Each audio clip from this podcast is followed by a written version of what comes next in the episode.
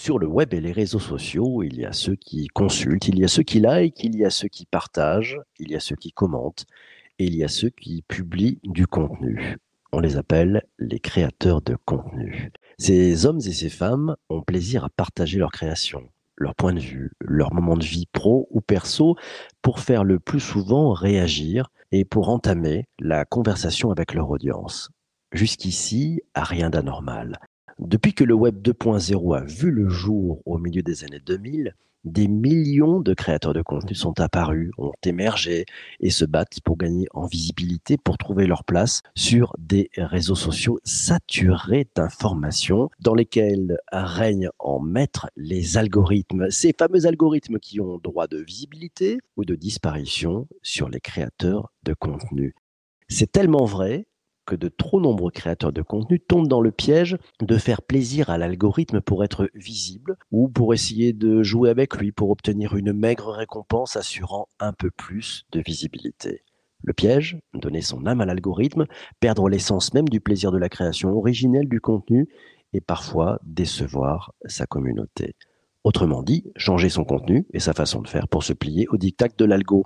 Une voie existe cependant tourner le dos aux algos. Ça paraît fou, et oui, on va en parler. Et pour nous parler de cette stratégie courageuse qui change la donne, pour nous partager la meilleure façon de s'y prendre pour ne pas perdre son âme et pour rencontrer le succès, l'invité du podcast aujourd'hui est Bruno Friedlanski, consultant, formateur, conférencier et auteur de l'ouvrage Maîtriser LinkedIn. Bonjour Bruno. Bonjour PPC. Et bonjour tout le monde. Bonjour à toi. Première question. Tourner le dos aux algos, Bruno, ça change quoi? Ah, ça peut tout changer. Ça peut redonner de l'authenticité, de la liberté, mais ça peut aussi créer quelques blocages. Réponse de Normand, quoi. Ouais, une vraie réponse de Normand. Tu peux nous en dire un petit peu plus? Parce que je sais que toi, tu, tu vises plutôt à te concentrer sur ce que tu apportes à tes communautés. Tu arrives à tourner le dos aux algos, c'est possible ou on y revient quand même parce qu'ils sont plus forts que nous? Ah, Ça, c'est ta, dernière phrase, elle est importante. Est-ce qu'ils sont plus forts que nous?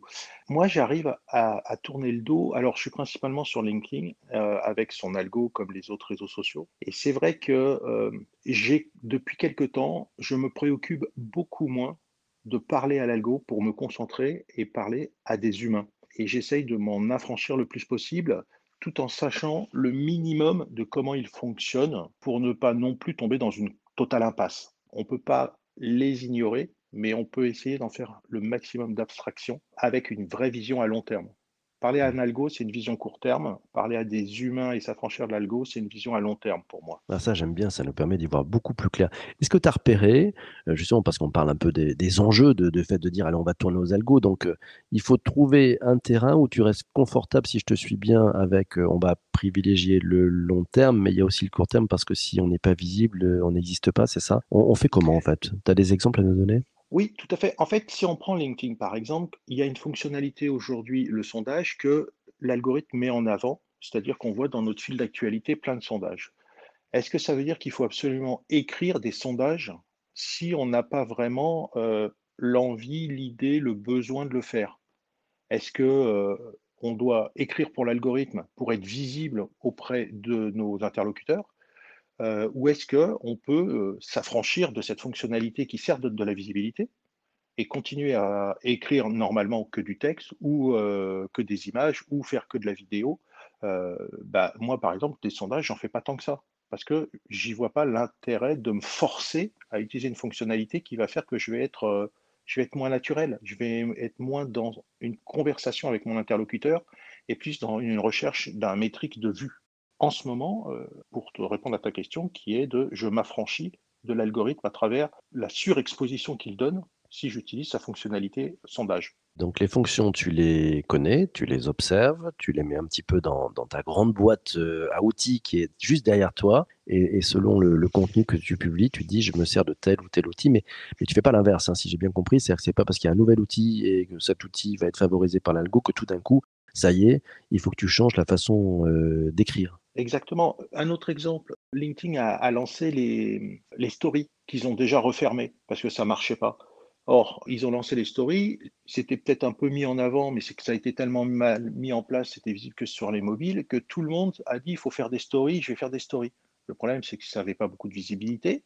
Et puis aujourd'hui, si j'ai changé ma façon de m'exprimer en utilisant plus cette fonctionnalité qui aujourd'hui n'existe plus, je dois revenir en arrière. Donc euh, il ne faut pas se forcer pour moi à utiliser ce qui marche. Il faut penser à qui je m'adresse et comment je peux la toucher. Quand je dis la toucher, c'est en termes de visibilité, mais également en termes d'interaction.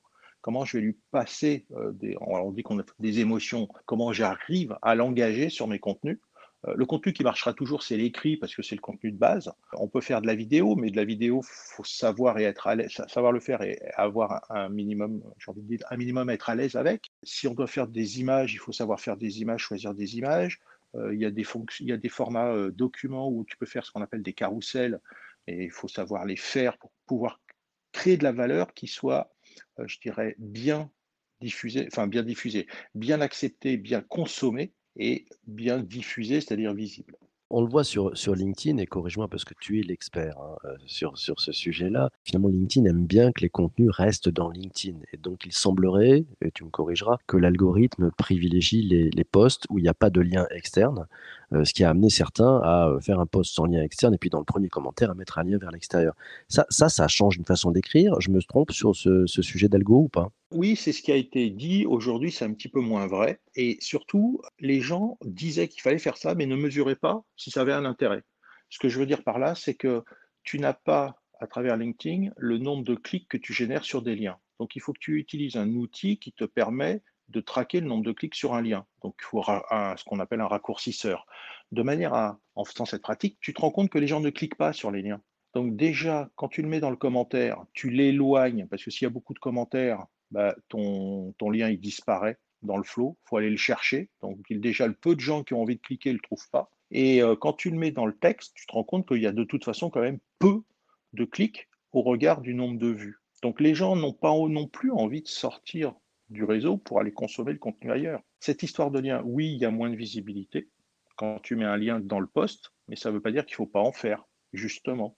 C'est là où il faut s'affranchir de parler à l'algorithme il nous donne un peu moins de visibilité, mais si j'ai besoin de faire du trafic sur mon site, si j'ai besoin d'informer d'un événement à l'extérieur, de faire un formulaire de collecte, etc., bah, je vais mettre un lien. Finalement, est-ce que le meilleur algo, meilleur pendant de l'algo, ça serait pas finalement, tu le disais tout à l'heure, euh, les hommes et les femmes qui te suivent, euh, la communauté, euh, qui finalement, si tu engages cette conversation et qui va jouer sur du long terme, va tourner le dos aux algos. On y arrive quand même en amenant sa communauté à être très active, on arrive à, à tordre l'algorithme ou pas bah, Le meilleur moyen de tordre l'algorithme, c'est sortir du réseau où il y a l'algorithme. Je pense toujours, euh, et, mhm. je, tourne en boucle sur ce sujet, mais euh, créer une newsletter pour parler du même sujet que celui qu'on aborde sur euh, LinkedIn ou sur les autres réseaux, hein, c'est s'affranchir de l'algorithme, puisqu'on sort du réseau, on sort du filtre algorithmique pour avoir une base où on peut parler aux gens directement en email. C'est faire un,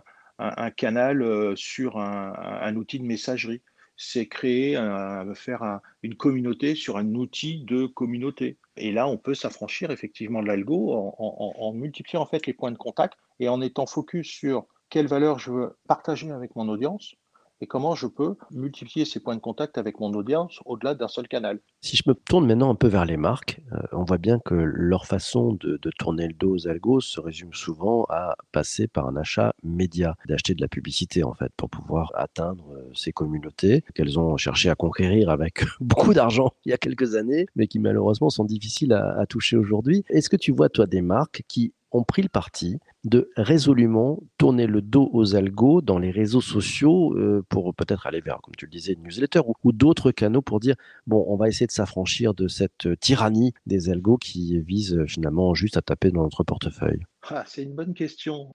Est-ce qu'elles ne dépendent pas d'un algo, quand elles font aussi de la pub? Parce qu'elles mettent des critères de, sélection et puis c'est toujours un algo qui va aller chercher les personnes pour leur afficher à un moment donné la pub dans leur fil d'actualité. Hein elles sont sur un modèle où elles, elles, ne réfléchissent pas forcément complètement en termes de communauté, c'est-à-dire de création d'une relation euh, indépendante des réseaux, mais elles utilisent un réseau comme d'un média pour annoncer, pour partager là où elles sont. Alors, je parle d'une manière générale parce qu'il y a des marques qui ont très bien euh, su euh, créer des communautés et, qui sont défendues en fait par leurs fans. Ça va au-delà de consommateurs, c'est vraiment des fans, des ambassadeurs de la marque.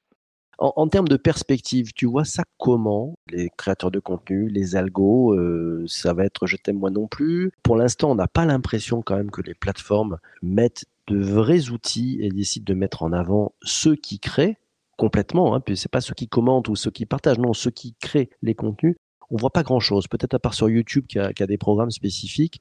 Toi, tu as observé des choses sur, euh, bah, sur LinkedIn ou d'autres réseaux? Ouais, plutôt LinkedIn parce que c'est celui que je suis de, plus en plus. LinkedIn vient de créer justement euh, programme pour aider les créateurs de contenu. Ils vont lancer, j'ai lu euh, ça, qu'ils vont aussi lancer la, possibilité de créer des, des, lives directement pour les créateurs de contenu euh, pour aider euh, dans des, formats d'ateliers. Ça va au-delà de simplement l'événement. C'est vraiment de, aider à utiliser la plateforme, voire à la monétiser. Ils envisagent de pouvoir monétiser permettre aux créateurs de monétiser euh, la, création de, contenu sur, la plateforme. J'attends de voir comment ça va, ça va évoluer à ce niveau-là. La difficulté de LinkedIn, en fait, c'est que c'est un modèle, un business model qui est complètement différent de Facebook ou Twitter. Les autres sont basés essentiellement, voire 100% sur de la pub.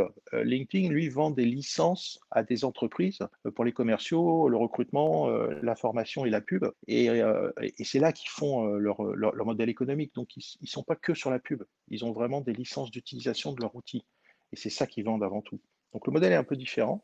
Euh, j'attends de voir comment ils vont euh, permettre cette création de contenu, de devenir plus un, média pour ne pas être essentiellement cette plateforme RH de recrutement. Quoi. Tu vas une, question, tiens, c'est la question de Vincent. Il dit Je suis d'accord avec Bruno, l'algo LinkedIn est tellement compliqué que je m'en affranchis. Le même poste peut être vu 200 fois comme 2000, alors je joue avec, mais en première intention, je fais comme j'ai envie au moment où j'ai envie. C'est le vrai bon conseil, ce que nous dit Vincent? Oui, je suis entièrement d'accord. En fait, je vais aller au-delà de l'algo. Le, problème de l'algorithme, c'est plus un problème, euh, je vais dire, de, dopamine et de neurosciences. C'est-à-dire que quand on fait une publication, ce qu'on veut, c'est des likes, des commentaires, de l'engagement de notre communauté, parce que ça nous fait un shoot de dopamine dans le cerveau. Et c'est l'algo qui le décide.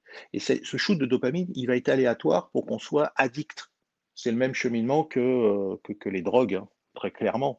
Et donc, l'algorithme, si on en dépend, on ne va faire que écrire ou publier euh, des vidéos ou faire des images pour ce shoot de dopamine. Et en réalité, on ne peut l'avoir que si on s'adresse à un humain. Et l'objectif, c'est toujours de s'adresser à un humain et c'est de voir au-delà du réseau. C'est-à-dire que les gens avec qui on est connecté, il faut se dire qu'il faut qu'on les rencontre dans la vraie vie. La vraie vie, elle n'est pas sur les réseaux sociaux, elle est dans les rencontres physiques. Et donc, il faut se projeter dans la vraie vie à travers ce que l'on peut faire sur LinkedIn pour euh, se dire je vais rencontrer ces gens. Ça va être échanger un café, ça va être les croiser à un salon, à un événement, ça va être un rendez-vous business, ça va être euh, collaborer, faire un call, faire une visio, euh, peu importe.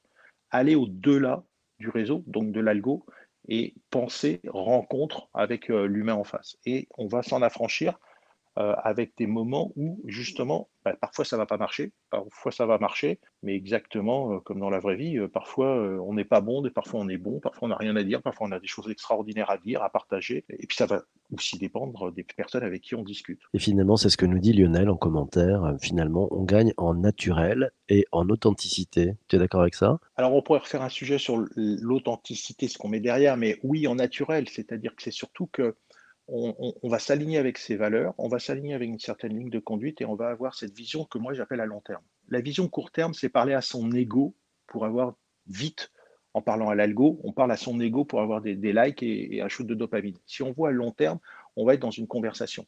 Et donc on va avoir, on va s'affranchir parce que l'algorithme, il va changer régulièrement. Et si on fait que parler à l'algorithme, ça veut dire qu'à un moment donné, on sait lui parler, puis du jour au lendemain, on ne sait plus. Et on a perdu de vue à qui on parlait, c'est-à-dire des humains. Et donc, en s'affranchissant, eh ben, en fait, on va réussir à naviguer dans euh, l'évolution euh, de l'algorithme et on passera à chaque fois. Excellent, c'est super. C'est un méga bon conseil, je pense, pour toutes celles et tous ceux qui, créent du contenu.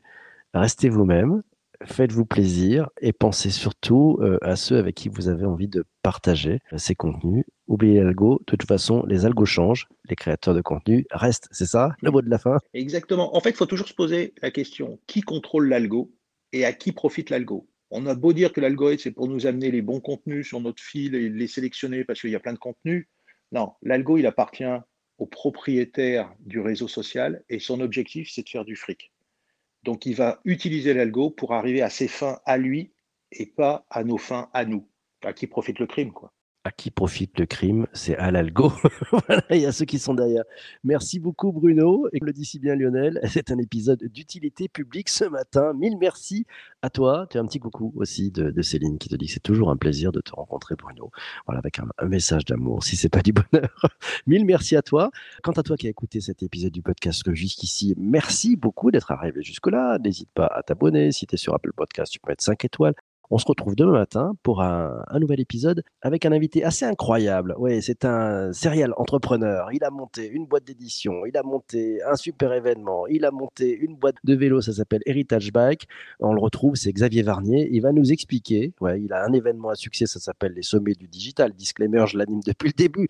Il a monté cet événement et il est en train de tout changer. Il nous expliquera ça demain matin dans le podcast. Merci à vous. On se retrouvera euh, très très vite et surtout ne lâchez rien. Ciao ciao. Merci à tous. Merci à toi Bruno. Salut. Merci VPC.